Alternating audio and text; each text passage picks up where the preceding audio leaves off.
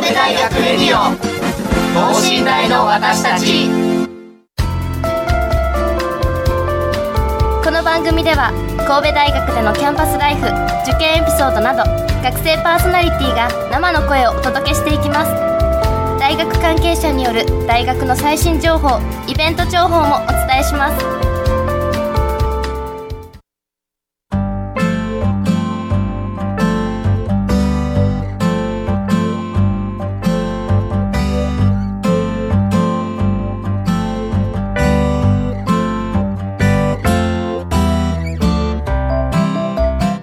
皆さんこんばんは。文学部2年の小林優奈です。そして、えー、発達科学部4年生の大島敦樹です。よろしくお願いいたします。さあこれ放送日が11月17日ということで、はい、あの多分この次の週ぐらいが私は鉄道期間あとレポート提出日っていうのがあるんですがえっと他の学部の私文学部はレポートが結構多くて、はい、それで評価なんですけど、大島さんは発達科学部でいらっしゃいますよね、はい、大島発達科学部はテストが多いですか？そうですね。僕が数理情報コースやからテスト一発勝負系のが多めやったんですけど、はい、あのいかんせん第3クォーター的なものを経験してないので、ね、はい、今どんなかんそうですね。後輩たちは今どんな、あの課題に追われているのかなというのはちょっと 想像の域を出ないんですがまあレポートとか多めやとは思いますね。教育教元教育学部なんで、はい、多めな気がします。結局全部大変ですよね。はい、大変、いずれにしてもね、大変ですけど。さあ、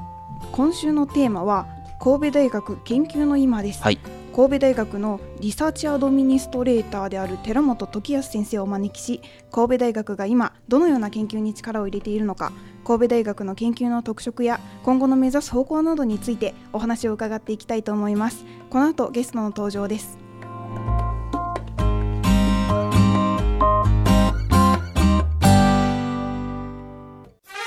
神戸大学レディオ等身大の私たち。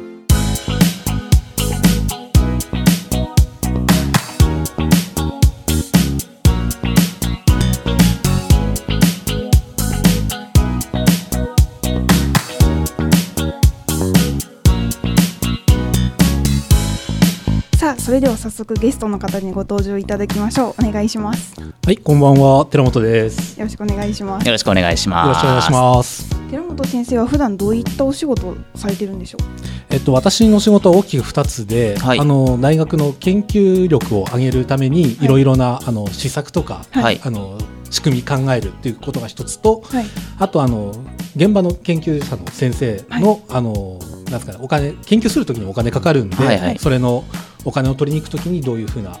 ことをやるかとかそういうこととかあと先生同士つなげて新しいあのプロジェクト作ったりっていうところのお手伝いをしてるっていうところです。なるほどえーと、あと先ほどラジオ始まる前にお聞きしたんですけど昆虫学が専門でいらっしゃったん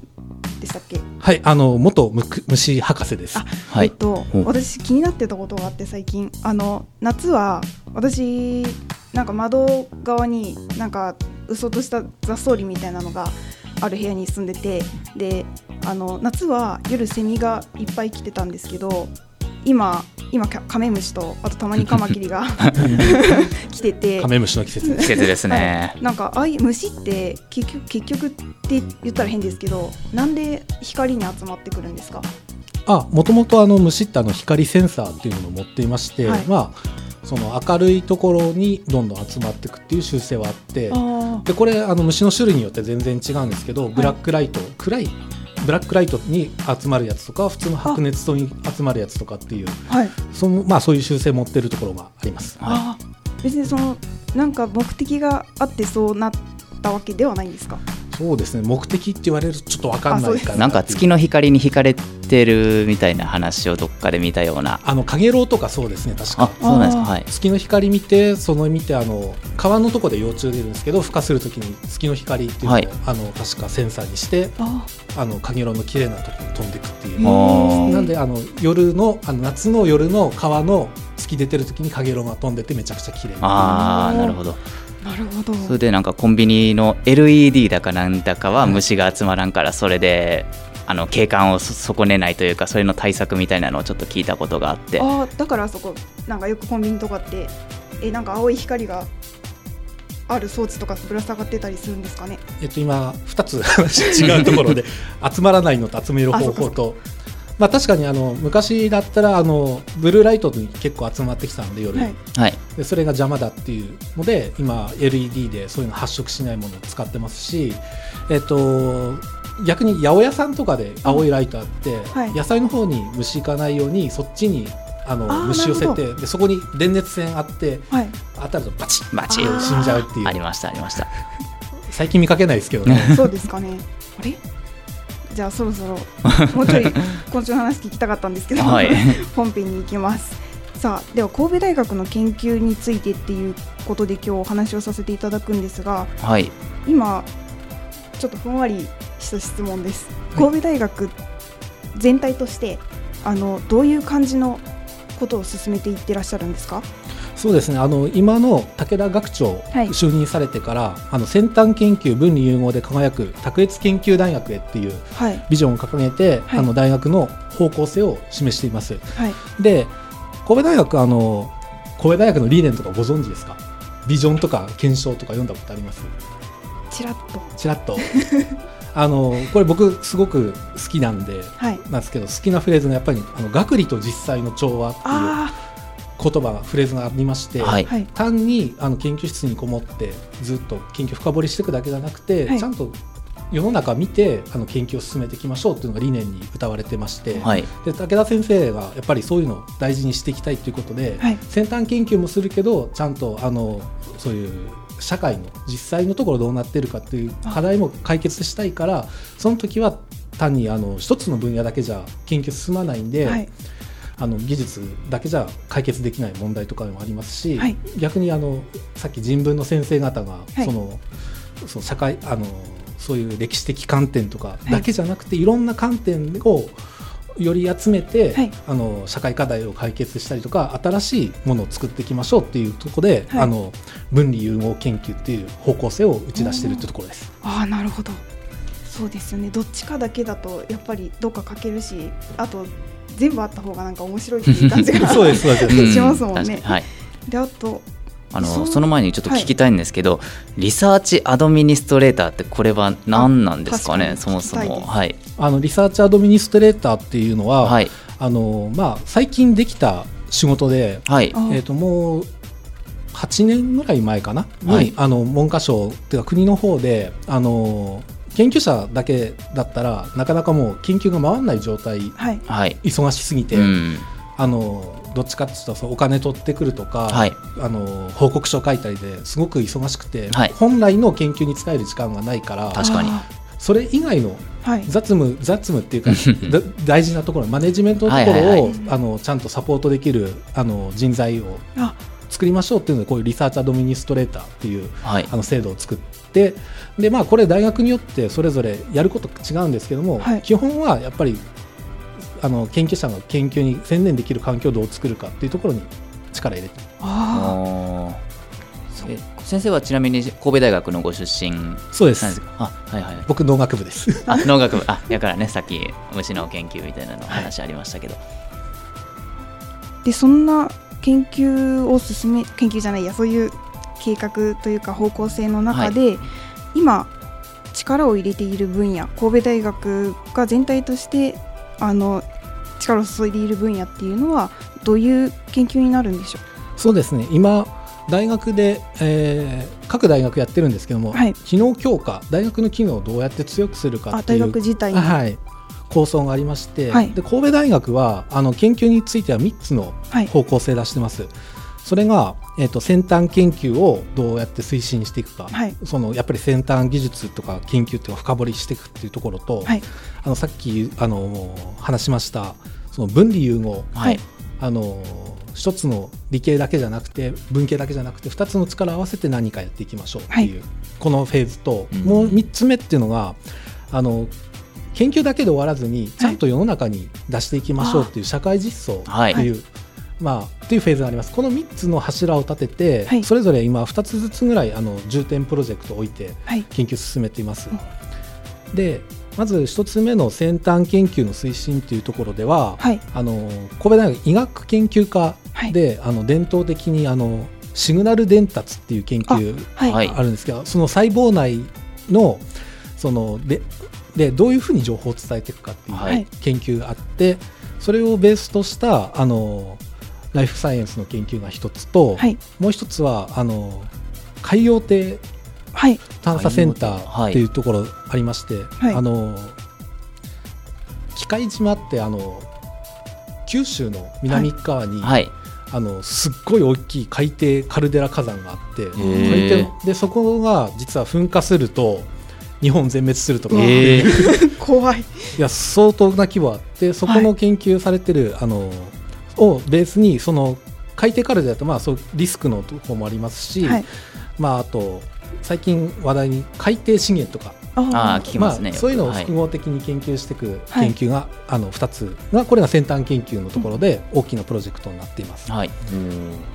で分離融合のところでいきますと、はい、あの社会システムイノベーションっていう研究がありまして、はい、難しいですけど、はい、あのイノベーションってなんか人によって受け取り方違うんですけどあの科学技術から生まれてくるっていうイメージあると思うんですけど、はい、技術だけじゃ世の中変わらないんですよね、はい、社会システムをどういうふうに変革していって、はい、新しい価値を生み出していくかっていうのをいろんなあの社会学系の先生たちが、はい、中心になって今進めているプロジェクトがあります。は社会イノベーション。はいイノベーションですね、なるほど。社会システムのイノベーションっていう、ちょっと変わった切り口のところです、はい、うん。確かにでも、はい、もう一つがあの未来世紀都市学ユニットっていうものがありまして、はい、僕すごいこの構想好きなんですけど100年の計1000年の夢を描ける新しい生活空間と環境のグランドデザインを提供できるっていう。かっこいいですね。壮大ですね、はい、100年の計1000年。の夢なんですよね。でまあこういうの何から始まってるかっていうと、はい、神戸あのもうちょうど僕学生の時だったんですけど震災がありましてあ,、ありました。で、まあ、今度あの東日本の震災もありましたけど、はい、あの復興とかっていうところあるんですけど、はい、単に復興するだけじゃなくて次の社会を見据えてどういうふうに復興していくかっていうのを、はい、あの研究されててこれも本当にあの社会科学系から地震の専門家から、あとなんだあのシミュレーションのあの研究者からあはい、あと社会経済とかにどういうふうに影響を与えるかとか、うんはい、あとどうやって避難していったらいいか、はい、でその避難の技術だけじゃなくて人間のオリエンティッドっていうか、まあ、人間中心に考えた時にどういうふうな行動を起こすかっていうところを中心にしてやっていくというこういうのをあの複合視点でやってるあの研究あの緊急地震速報とか、はい、あと避難勧告とかが来た時にあれですよねなんかでもまだ大丈夫でしょみたいな感じのも変えられるかもしれないそうですね。そういう人間のどういう心理でどういうふうに行動していくかっていうのをあのなんていうんですかね。あのうまく誘導できるような仕組み作ったりとか、はい、あとここで面白かったのがこれ人文の先生がやってるんですけど、はい、歴史学的な観点からもこういうあの震災っていうものを見れましてあの結構そういう地域地域に、はい、あの用水路残ってたりするんですけどあれが例えば災害、はい、洪水の時に実はうまく流れるようなあの構造になってたりとか、はい、それあの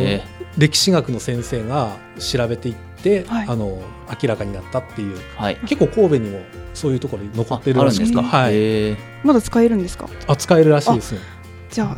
昔の知恵を借りてきて、はい、あそっか。本当に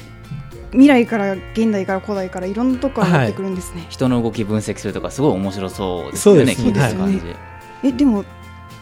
震災時そういう人の動きを分析するとかっていうのはやっぱりあの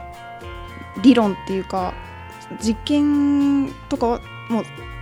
なんて言うんだろう実験じゃなくて理論で進めていくんですか？そうですね。ある程度確かあのいろんな人のパターンとか、はい、あの道2つあったらどっち行くかなとか。あ,、えー。まあ、あとあの実測データをもとに多分あの予測シミュレーション、はい、人のがどういうふうに移動していくかっていうシミュレーションされてる先生もいますし、まあ、いろんなやり方があるかなで、はい、今はこれがあの分離融合研究の2つのメインのプロジェクトなんですけど、はい、3つ目はあの社会実装への取り組みっていうところで、はい、あの神戸大学で結構有名なところであのまず一つはあの幕。幕。あの 工学部の。工学部にはちょっと面白いデザインの、特徴的な建物ですよね、はい、あの幕の工学研究センターっていうのがありましてここかなり技術が高いので、はい、こういうものであの水環境問題とか地球温暖化にどうしようかとか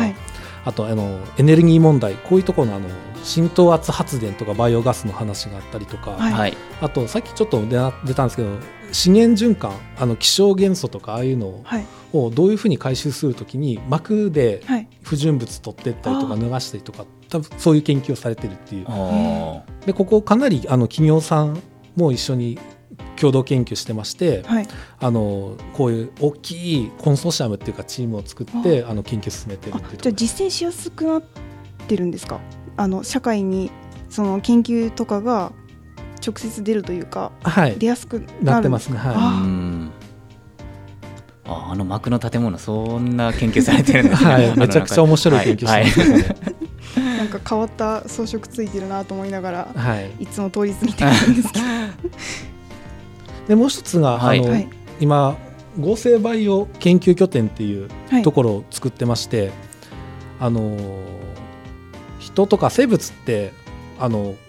親から子供ってどんどん、はい、あの生殖でその、世代変わっていくんですけどそうじゃなくてあの一から生物合成しようしたいっていう、はい、あのプロジェクトがありまして合成バイオ合成バイオっていう、はい、あのその人間の体って基本あの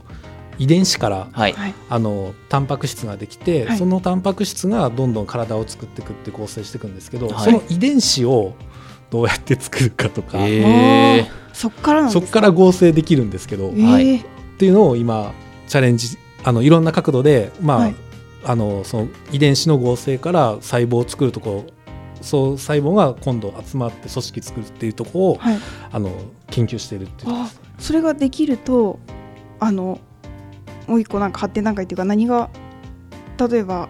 できるようになるんじゃないかっていうのは。そうですね。これもともとあのうあのすごい世の中に役に立つ微生物を作ろうという研究から発展していって、はい、昔はあの昔っていうかこれも続いてるんですけど、はい、あの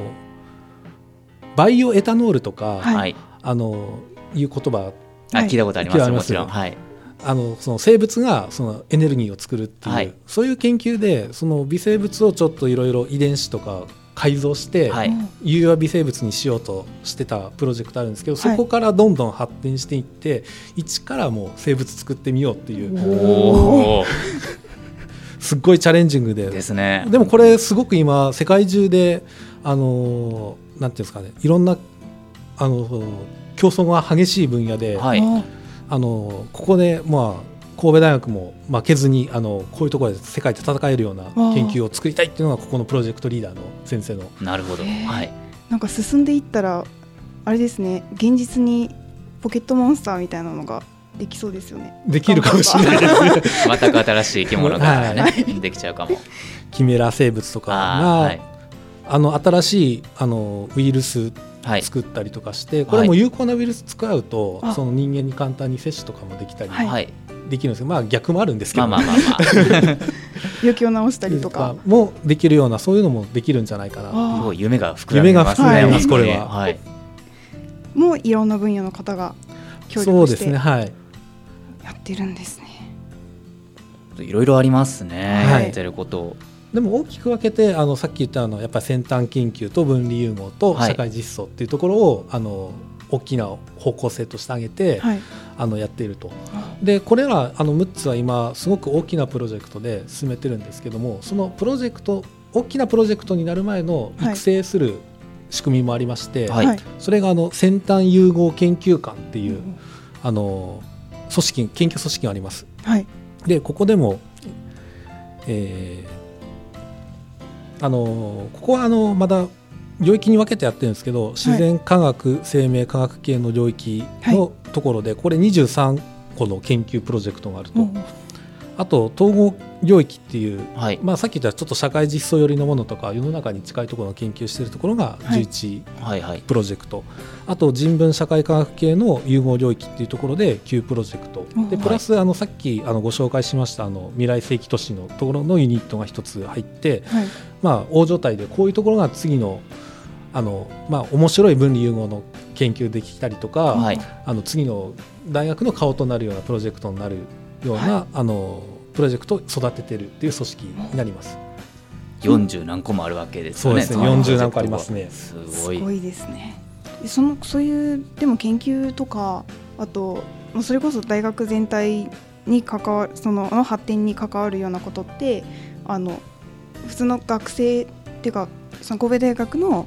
えーと学部生とかでも何か協力できることとかはあったりするんですか？あそうですね。やっぱりあの皆さん研究室入られたり、はい、あの社会科学系とか人文系だゼミ入られると思うんですけど、はい、それでやっぱり先生と一緒に研究したりとか、はい、あの研究所属になった時にはやっぱり先生のテーマと一緒にやられる方多いので。はいあのそういうせあの学生さんたちが研究したことがやっぱりその成果になるっていうことが結構あります。で研究室によってはもうその社会実装のところだった企業からもらった課題をあの学生さんが先生の指導を受けながら一緒にやるとか、はい、そういうこともありますしあのこういうプロジェクトにどんどん参加していって、はい、あのこの研究だけじゃなくて、はい、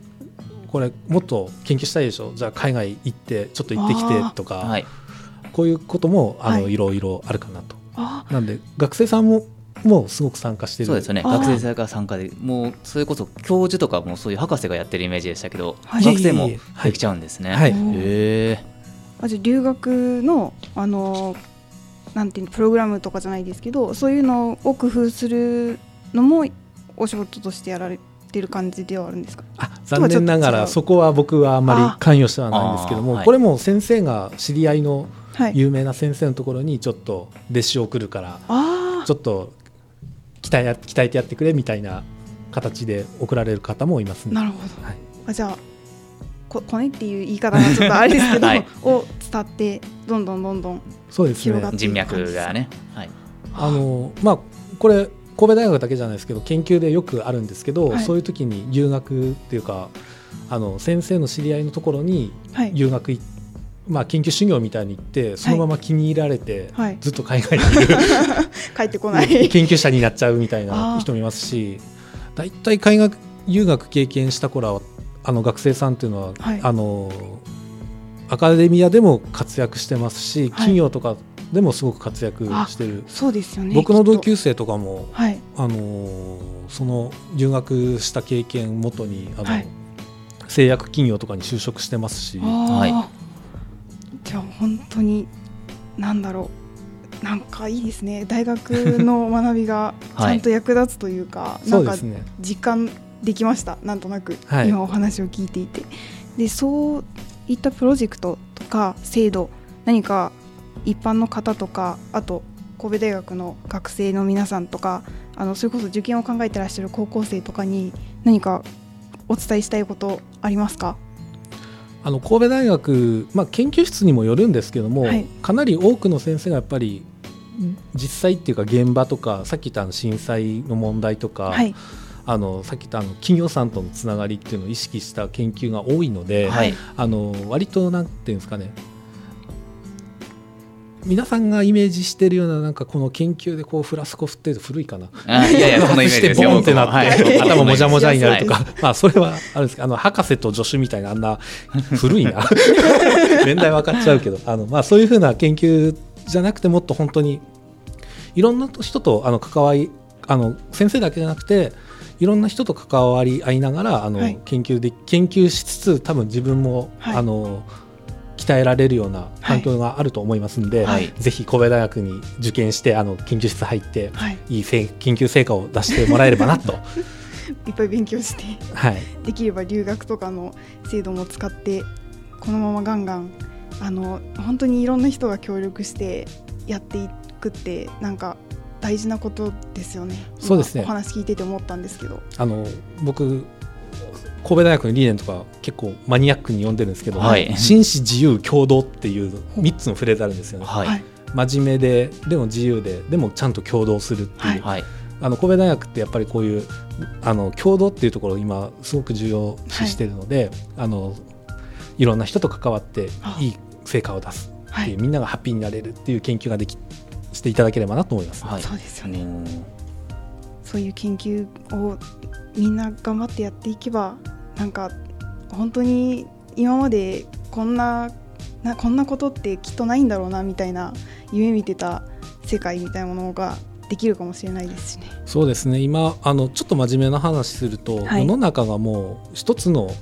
あの分野とか一人であの解決できる問題って少ないんですね、もう複雑化してて、ね。はい、いろんなこと絡み合ってるんで、はい、なんでやっぱりこういう時にはあのいろんな人と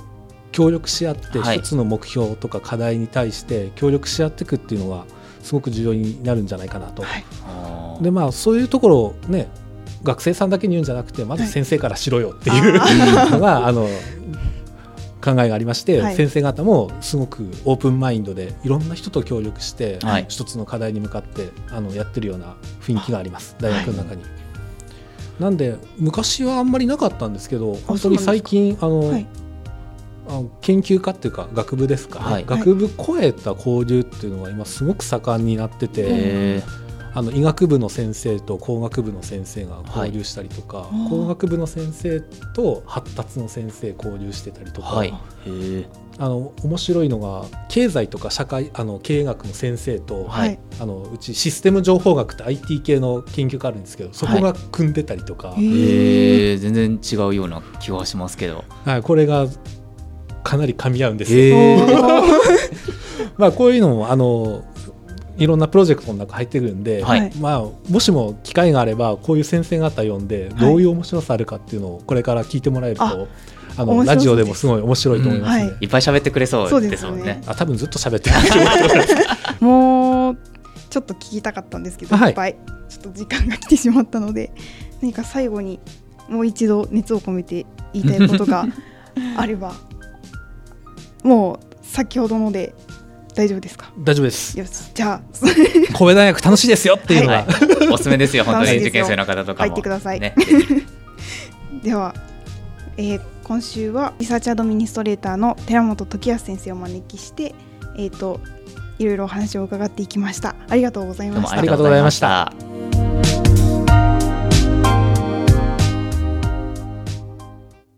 神戸大学レディオ。等身大の私たち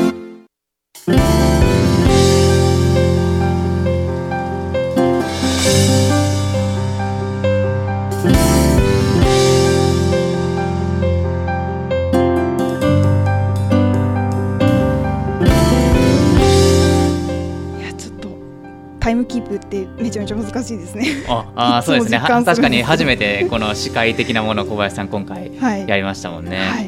いやでもなんか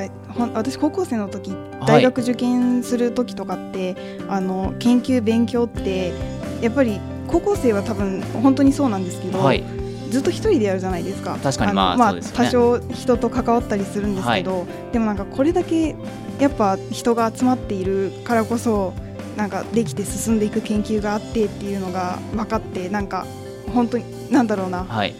やる気が出てきましたね。テスト勉強頑張ります、はい、あそうですね、まあ、時期が時期ですからね、はい、まあ、僕も分離融合の話とか、まあ、発達科学部やからすごい興味持って聞けましたし、はい、えー、本当になんかもうさっきも40何個もプロジェクトあったりとか、はい、僕の知らないとこでも知らないのがちょっと恥ずかしかったですけど 本当にいろんなプロジェクトが僕たちの知らない間で動いてて、い、やもうますます自分の大学に誇りを持てると言いますか、ね、はい、聞いててなんかもう気分が良かったです、パンフレット熟読しときます、はい、お願いします さあということで今週は文学部2年小林と小林優奈と、えー、発達科学部4年の大島敦樹がお届けいたしました、えー、それではまた来週。さようなら